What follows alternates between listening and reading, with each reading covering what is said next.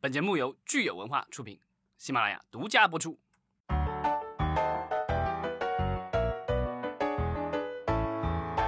欢迎大家收听新一期的影视观察，我是老张。Hello，大家好，我是石溪。呃，上两期节目其实我们都有聊到最近这个长视频平台和短视频平台之争哈，是基于这个短视频对于长视频的二次创作。然后咱们有一位二次创作上加引号，然后咱们有一位热心听友叫弗朗索瓦君。啊，这名字特别有意思。他给我们留言说，需要防范长视频的从业者以及长视频平台以版权之名打压文艺批评口呃打压文艺批评控制口碑啊。他觉得这个是非非常值得警惕的。就是文艺批评方面哈，到底是不是会影响二次创作者的这个言论自由哈？其实这个也是我特别关心的。那我觉得咱们可以呃之后后续再关注这个事情的发展，看一看之后这个短视频是如何这个内容上面会不会出现哪些新的变化。其实包括刚才我还在跟老张在讨论说，哎，最近在这个平台上是不是会很少看到由长视频剪辑而成的短视频了？但是好像老张你说在微博上还是有很多，对不对？对，反正我这是我个人的这个体验啊，不代表就是官方统计数据啊。我的就是抖音账号里，我发现我这段时间几乎就没怎么刷到这种就是长篇的讲剧情的这个呃节目了。哦，但是在微博上的话，它的推荐里面还是好多这种，就是呃，有可能是经常片精彩片段的这个完整呈现。其实，比如说电影里给出你十五分钟、十分钟完整，这个其实也需要授权的，但没一直没有授权。另外还有就是，比如说花个十分钟左右，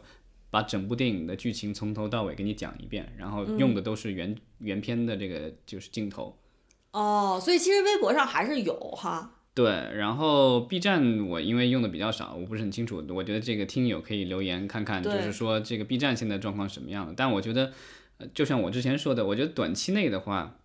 不大可能说整个就是全网这种所谓的对剧情的解说。呃，完全禁绝，但是我觉得可能就是会没有像以前那么嚣张吧，因为之前就有各种呃网上的一些消息，就是说有现在已经其实形成了所谓的灰产嘛，就有一些这些呃，就是所谓的 UP 主也好，博主也好，他们就是靠这些呃视频号，可能积攒了一些会员，然后可能不是那么那么多，但是据说这个一个月的收入也能有上万，基本上就是靠搬运剧情嘛。对，嗯，也有可能有六六位数哈，六位数以上好像也都是很轻松的。但是我们那个就是法呃弗朗索弗朗索瓦君说提到的这个就是打压评论或什么之类，但我觉得就是在我看来啊，咱们国家基本上缺乏这个所谓比较公允的这种独立评论。然后我们这个所谓的这个，因为大家其实呃个人的评论有很多，但是很多人其实还是会去相信。啊、一些大号的一些评论，但我觉得我咱们国家的这些大号们基本上都不能免俗，都实现了商业化，所以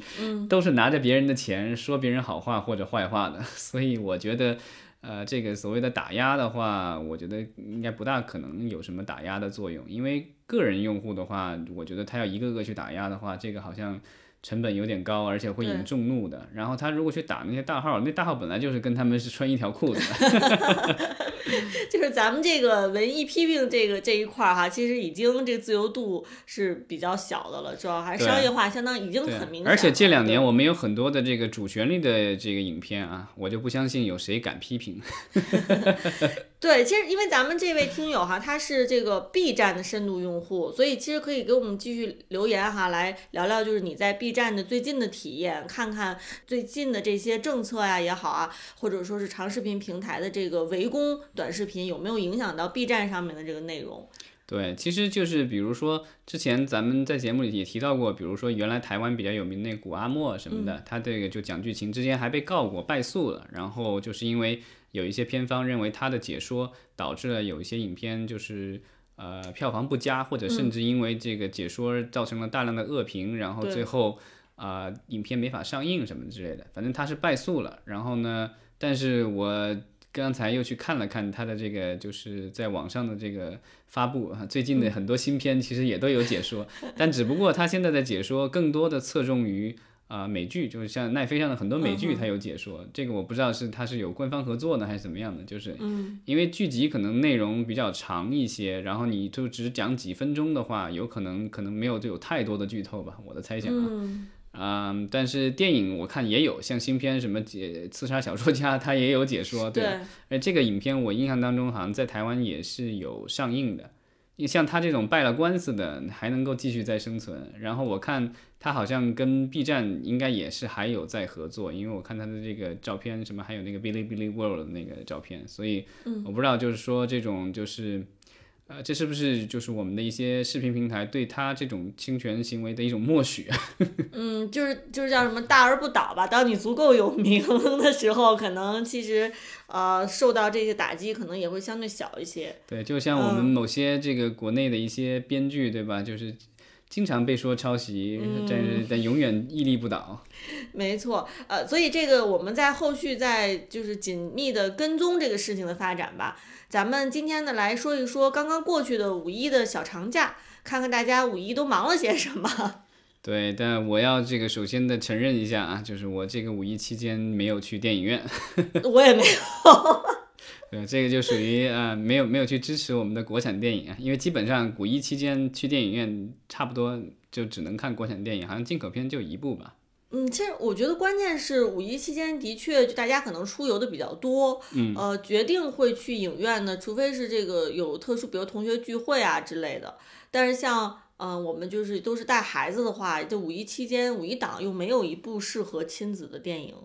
我们可以说一下这个总整体的表现，然后提到影片，咱们就可以说为什么没有这个适合小孩看的电影了。嗯，对，咱们看看，其实五一期间本身这个是很多电影哈会选择的这个档期，尤其是今年这十三部电影都在集中在这个档期上映。对，然后五一的话，今年比较特殊的是我们有一个五天的小长假，往年的话一般是三天，然后好像一九年长一点是四天。然后去年的话，因为影院关着，所以也没法比较了。对，哎，其实刚才我们还说说没有这个适合亲子的电影哈，其实也不尽然。我看在十三部电影里面也出现了像这个猪猪猪猪侠大电影，但那个就属于大作战。对，那个那个怎么说呢？就是我的孩子已经就是 不是他的那个观影人群是吧？对他他的岁数已经大于他的针对的那个年龄，但你的孩子还太小，看不了。所以他的观众群太窄了，对不对？我觉得是啊，就是呃大一点的孩子。不喜欢看，不喜欢看，小一点的孩子可能还对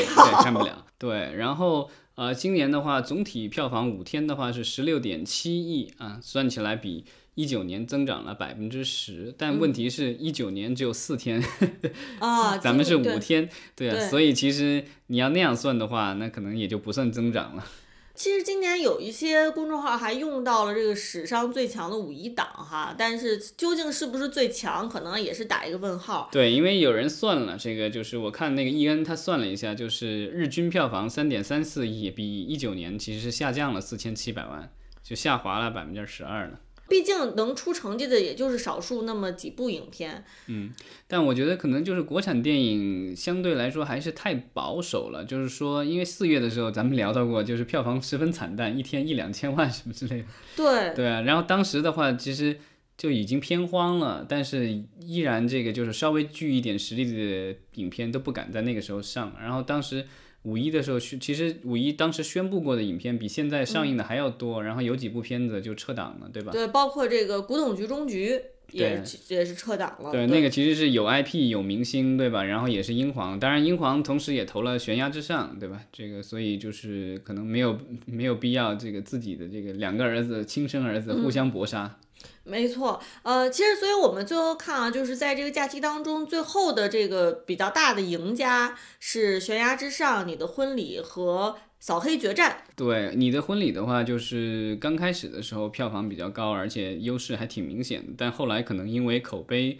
的问题，最后还是让这个《悬崖之上》最后后来也没有居上吧。在五天期间的话，你的婚礼还是第一名，票房是第一名，但是。呃，就是现在咱们假期已经过了几天了，现在就是《悬崖之上》已经反超了，而且在整个假期期间的票房，《悬崖之上》比你的婚礼其实差的不多了，就最后的到最后第五天的时候，其实已经很接近了。到了这个后几天的话，就是假期完了以后这几天基本上就已经反超了。从现在的走势来看，最终的票房应该也是会比你的婚礼要高。对，然后第三个比较出跳的这个影片就是《扫黑决战》哈，我们说基本上在假期之期间呢，这个口碑也是一直上扬的。对，呃，就是我觉得可能呃，让大家可能没想到这个票房啊、有那么糟糕的，就是这个真三国无双吧。这个有一大堆的这个港台、港台和大陆的明星，然后也算是有 IP 吧。这个就是在游戏游啊对在游戏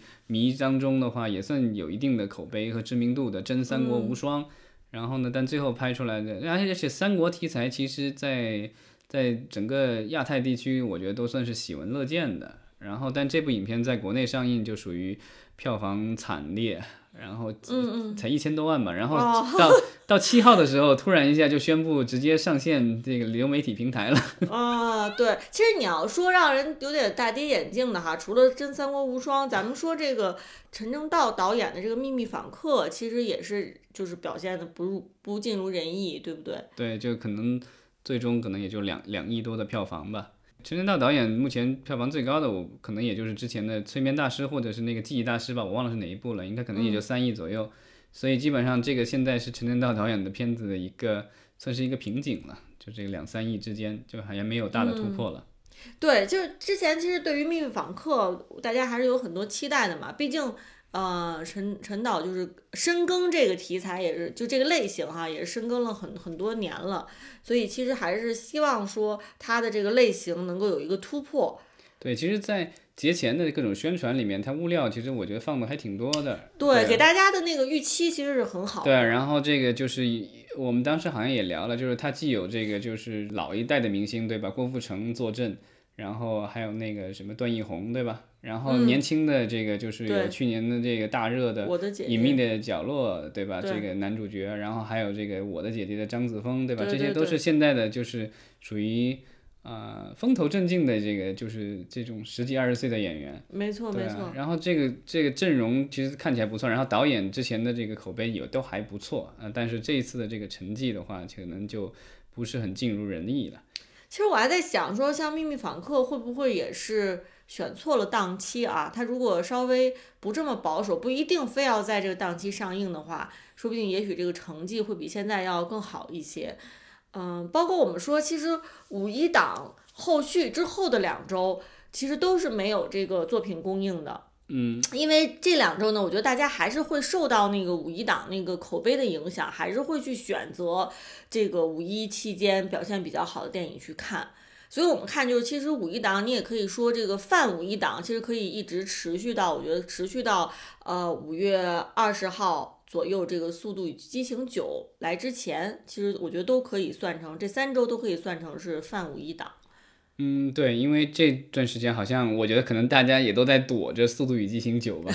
因为基本上它一出来的话，其他的影片对吧，就是，嗯，而且这个反正号称是今年好莱坞唯一一部这个，当然这个是根据按照以往的经验了，他们觉得这是唯一一部今年好莱坞影片在国内能够突破二十亿人民币票房的电影。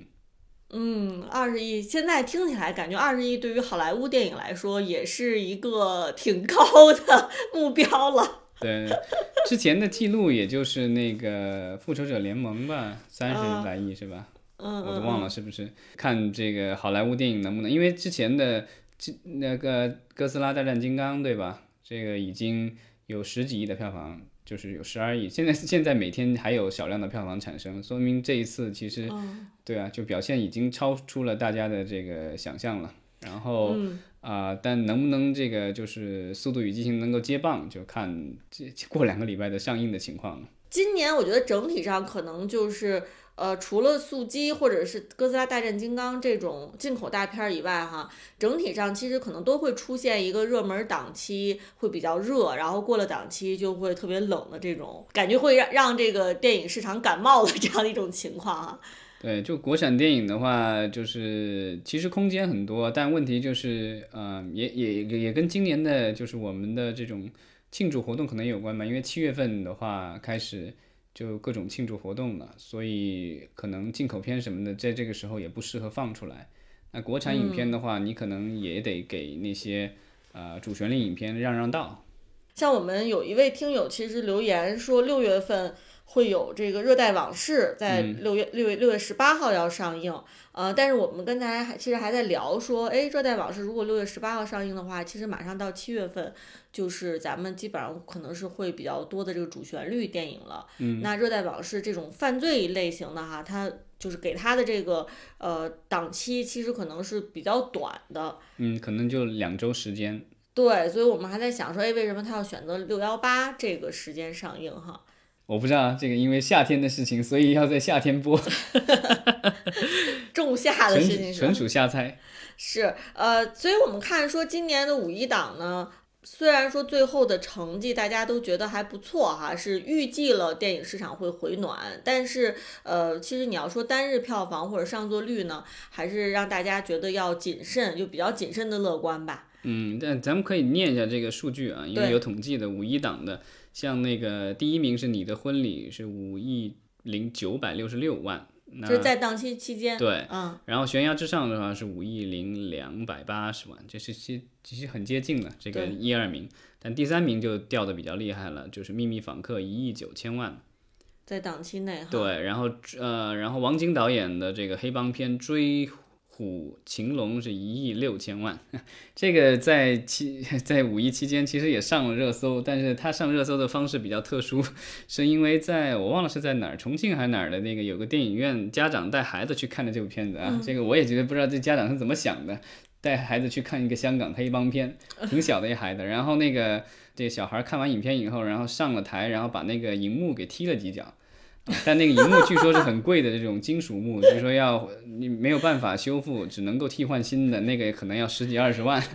之后影院据说一直就在找这孩子的家长在哪儿，想要这个要赔偿或什么的。那王晶导演最后突然一下，我不知道他是出来怎要怎么想的，要刷刷这个刷热点，要蹭热点，就说这个他片方作为片方，他愿意承担这个损失。哦，可能我觉得他是看到说小孩看了这个电影，然后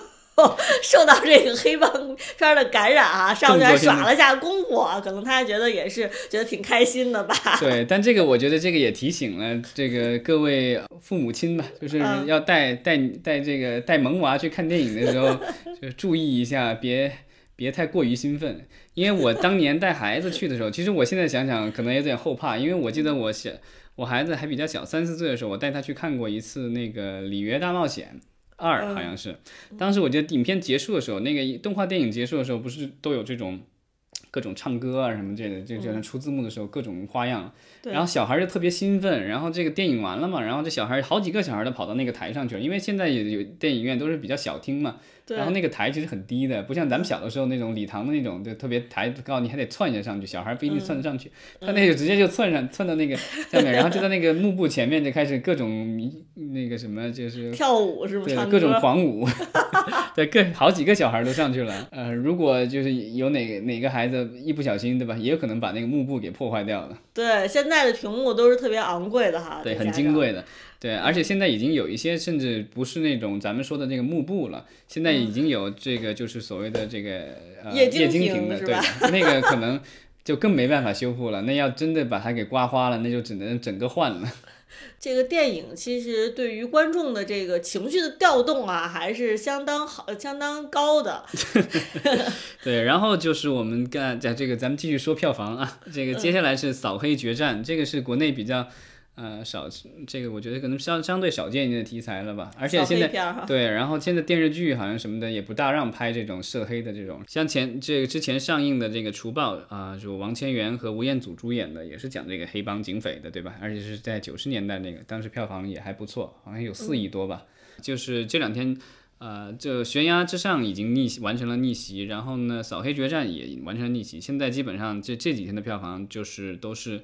呃，悬崖之上第一名，然后扫黑决战第二名了。现在是这样的一个，当然可能就是因为现在假期已经过去了，所以即便是完成了逆袭，但因为之前落下的太多了，所以最终扫黑决战的话，它票房可能也我觉得两三亿，可能也也三三亿多应该会能达到。嗯、对因为毕竟我们像我刚才说的，咱们到五月二十一号速激之前，其实都没有片子嘛。都是嗯没有太偏荒的情况。对对对，所以可能有一些呃休假回来的，比如回到城市里面的一些他白领啊，他们就如果选择去看电影的话，有可能会选择这个悬崖之上或者小黑小黑决战。对，嗯，然后呃，再下一位的话是动画片《猪猪侠大电影》，这个其实系列电影已经好多部了，所以它这一部有这个成绩也还不错了。当然票房是五千多万，之后肯定还会有一些票房，尤其是周末的时候，还是会有孩子会愿意去看的。啊、再下一位的话就是《阳光劫匪》，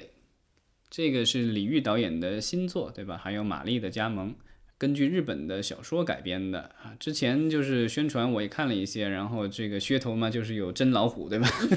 这个我们是之前聊过这个，，对然后呢，但是它好像也是改了几次档，最后改到了五一档，但是最终上映的话，好像票房也不是呃很理想。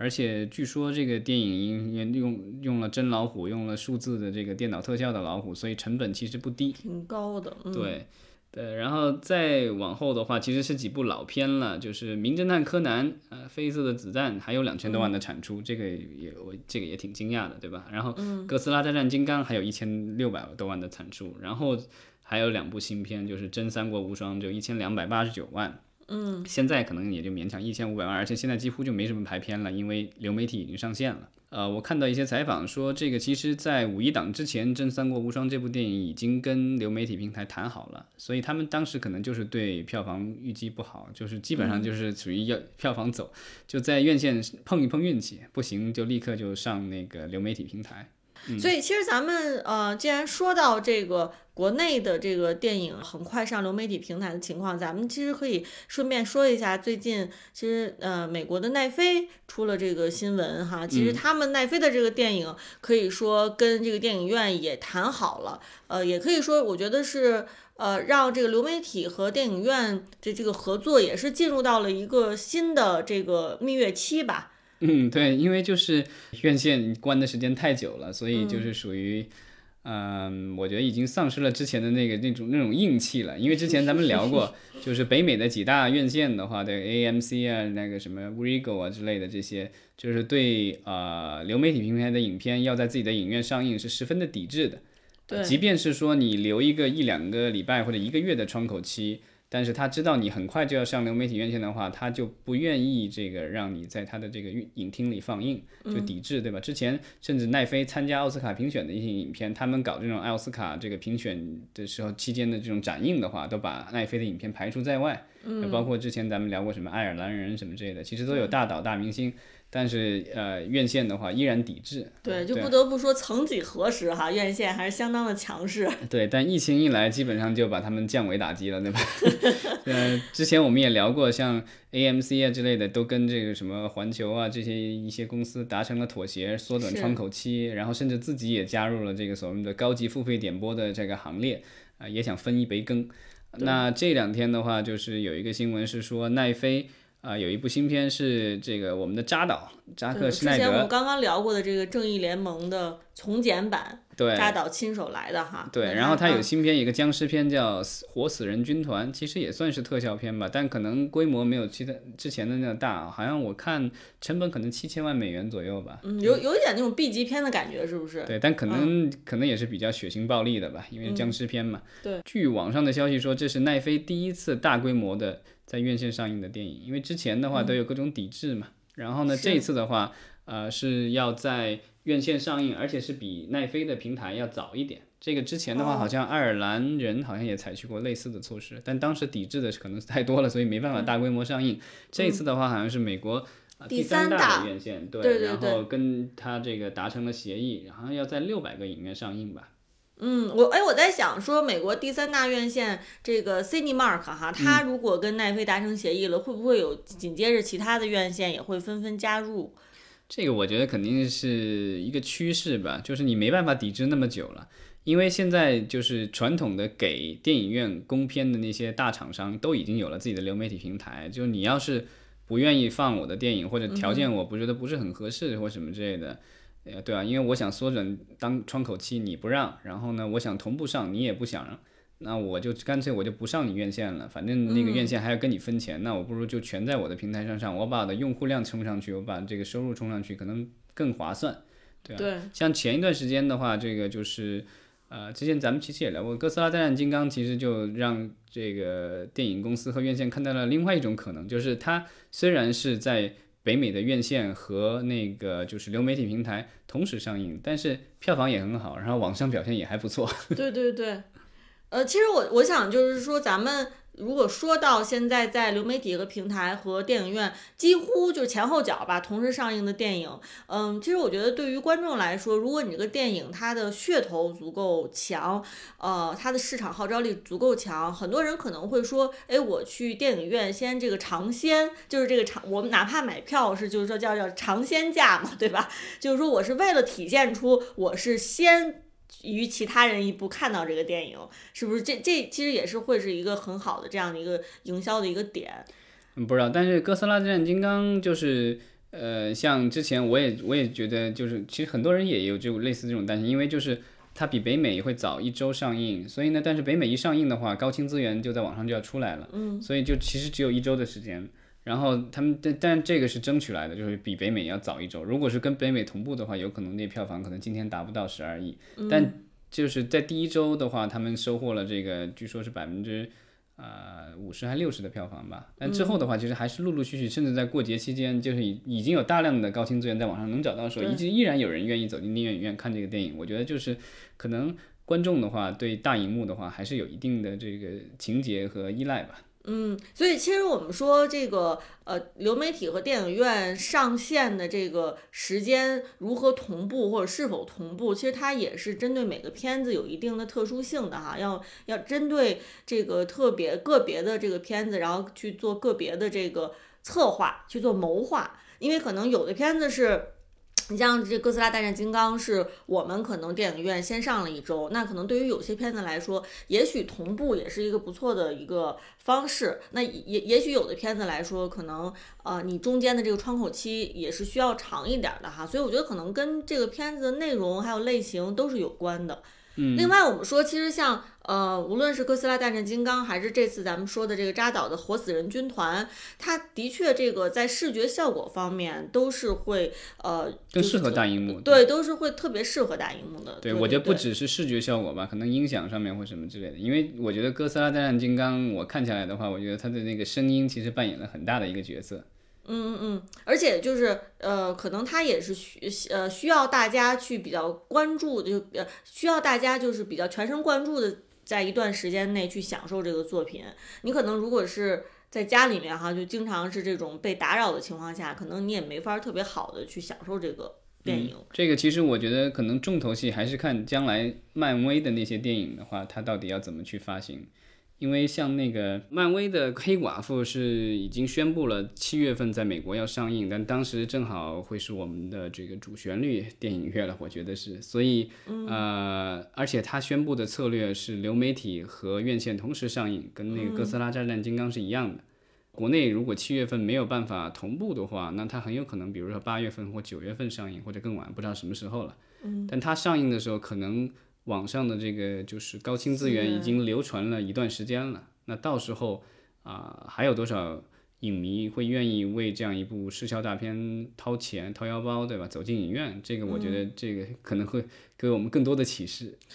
对我，我现在听起来感觉黑寡妇这个操作是要放弃我们中国电影市场市场的这个这个操作哈，也是让人觉得有点纳闷儿。呃，但是我们看看最后它的结果如何吧。嗯、对，但是我觉得可能对于呃他来说，因为怎么说呢？因为迪士尼 Plus 这个平台，嗯、基本上是无论如何是进不了中国市场的，所以流媒体这一块它是完全吃不到的，所以对他来说哪一天其实都没有影响。另外的话，啊、院线的话，它其实在中国市场上。这部影片先不说它票房有多少吧，但是它在中国的这个就是票房分成其实是相对比较少的。我们之前一直也聊过，进口分账片的话是百分之二十五，对吧？对，对啊，然后所以对他来说，如果这片子整体票房不高，然后分成比例又那么低的话，那其实确实对他来说没有必要去考虑那么多了。是的，对，但如果是比如说《复仇者联盟》那样的，有在中国能有几十亿人民币的票房产出，我觉得他可能还会再深思熟虑一点吧。没错，嗯，其实，所以我们其实借鉴美国的这个流媒体和院线的这个相互协调的现在这个情况啊，我们反观，呃，国内呢，就是以后会不会这个也有这种头部的内容是去尝试说，在流媒体，然后和院线啊这个窗口期再更加缩短一些。呃，比如说院线就上个，呃，我觉得咱们国家可能现在不具备这个条件，是因为我们的片商都比较弱，并没有自己的流媒体平台，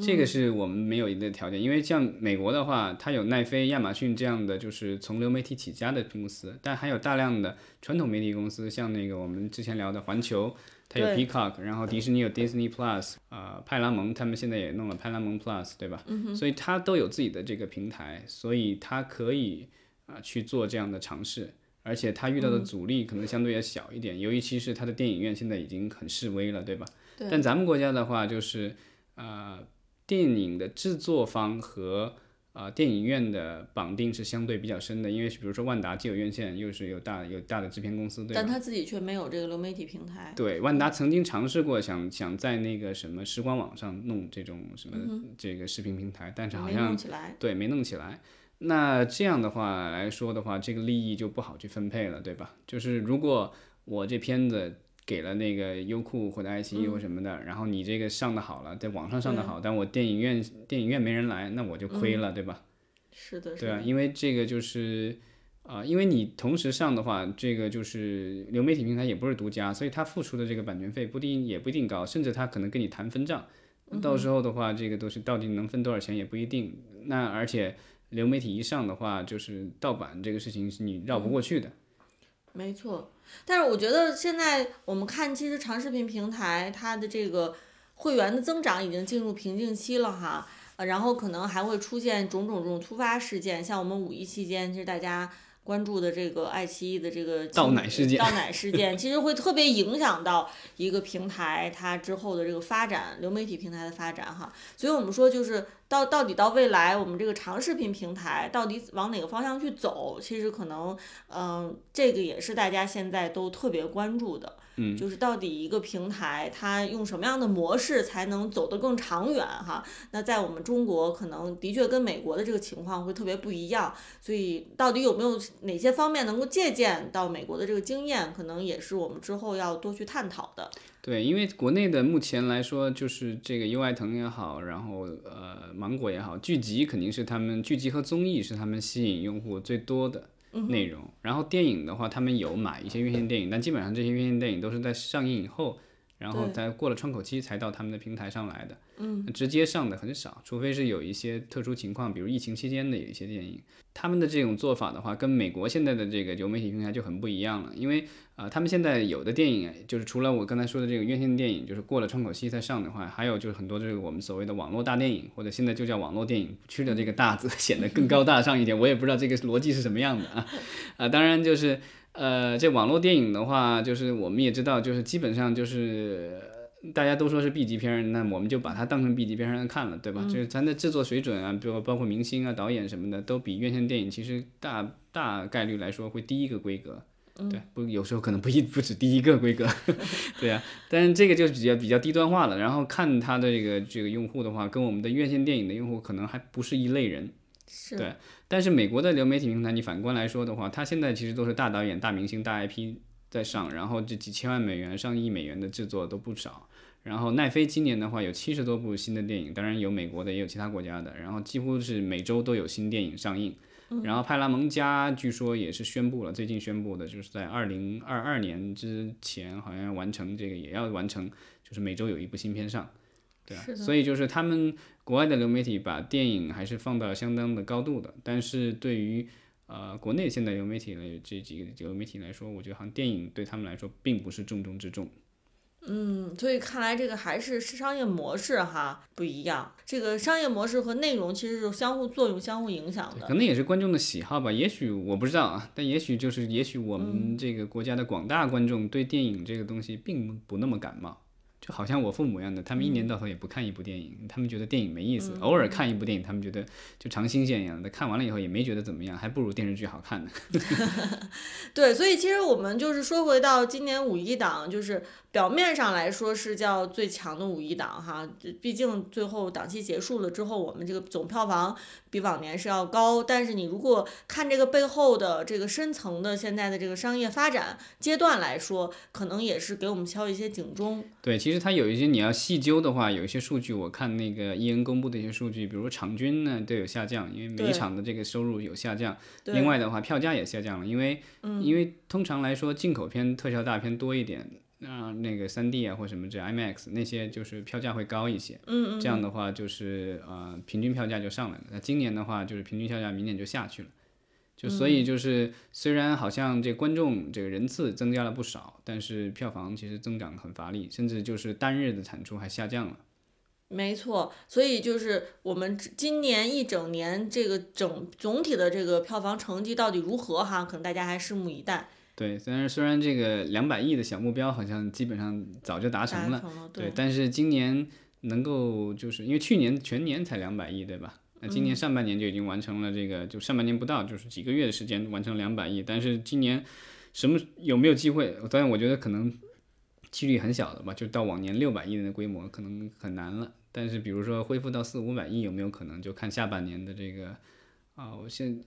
可能先是要看这个主旋律的影片，就是有能让多少人走进电影院嘛？但但我觉得当时可能到了七八月份的时候，当到时候的话，可能会有很多的集体观影吧，一些机关单位、学校组织什么的，到时候可能会有有一阵的繁荣。但是到年底会怎么样还不知道，因为就是好莱坞的很多电影的话，就是寄希望于他们来救场，可能这个希望比较渺茫，因为就是。啊，这些影片很多都会有这个流媒体同步或什么之类的，可能会到时候会受这个版权的冲击会比较大。没错，其实我们还是会一直关注这个院线电影的情况哈，因为呃特别简单的一个道理是，就是无论如何，其实目前这个院线电影的这个质量，其实代表的是是我们这个内容行业应该是比较金字塔塔尖儿最高端的内容的这个生产生产力了。对，然后就是我们可以提前预告一下，下周我们会聊综艺，啊，就是到时候我们可以再详细聊一聊这个倒奶事件。没错，然后大家对这个五一期间发生的这个倒奶事件有什么呃自己的想法哈，也可以给我们留言。当然，这个我们之前聊天的时候，这个我们聊出了一些比较有意思的这个阴谋论，到时候也可以跟大家分享一下。老赵的阴谋论啊，不代表节目观点。好的，谢谢大家。好，谢谢。